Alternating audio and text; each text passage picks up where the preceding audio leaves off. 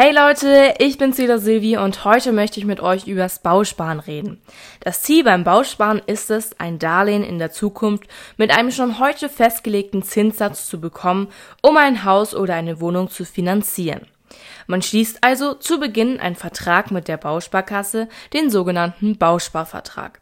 Darin wird die Bausparsumme, der Zins in der Sparphase und der Zins in der Darlehensphase sowie die Höhe der Sparraten festgelegt. Ich mache euch mal ein Beispiel, damit ihr euch das besser vorstellen könnt. Wenn die Bausparsumme 50.000 Euro beträgt, dann muss man in dem Fall ungefähr die Hälfte, also 25.000 Euro ansparen.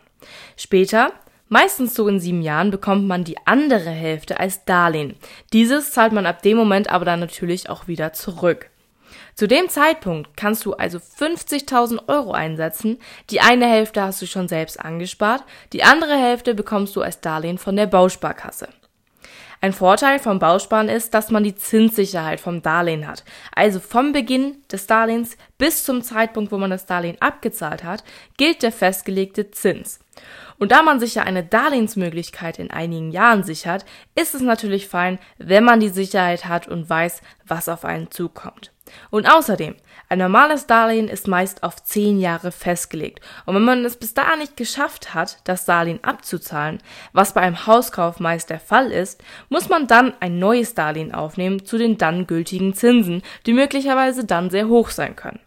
Das kann beim Bauspardarlehen nicht passieren. Das Darlehen muss man aber nicht annehmen, man kann auch weiter bis zur Bausparsumme das Geld ansparen.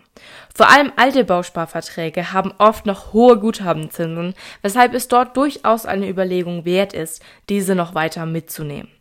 Dann wird der Bausparvertrag zu einem attraktiven Sparvertrag. Aber Bausparer haben auch viele Nachteile. Der Hauptnachteil beim Bausparen ist die Abschlussgebühr. Das ist sowas wie der Ausgabeaufschlag bei Fonds. Bei Abschluss des Vertrags wird eine Abschlussgebühr von meist 1 bis 1,6 Prozent fällig.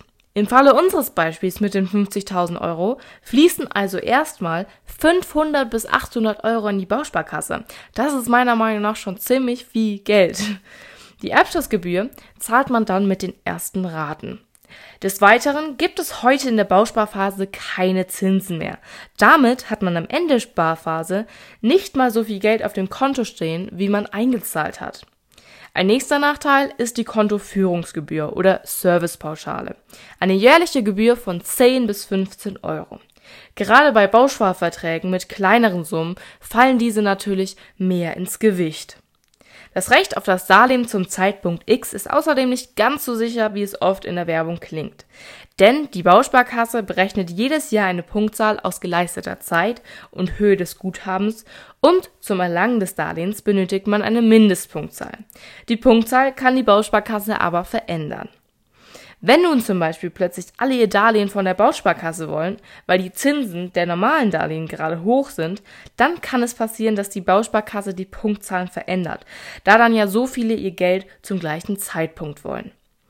Wenn ihr also zu einem festgelegten Zeitpunkt das Darlehen auf jeden Fall braucht, kann das dann zu großen Problemen führen. Bausparer sind trotz der ganzen Nachteile so beliebt, weil der Staat manche Sparer unterstützt. Doch dazu kommt demnächst noch eine eigene Folge und in dem in dieser werde ich dann auch das endgültige Fazit ziehen, ob sich Bausparen für euch lohnen könnte. Also, ich freue mich schon, wenn wir uns das nächste Mal wieder hören.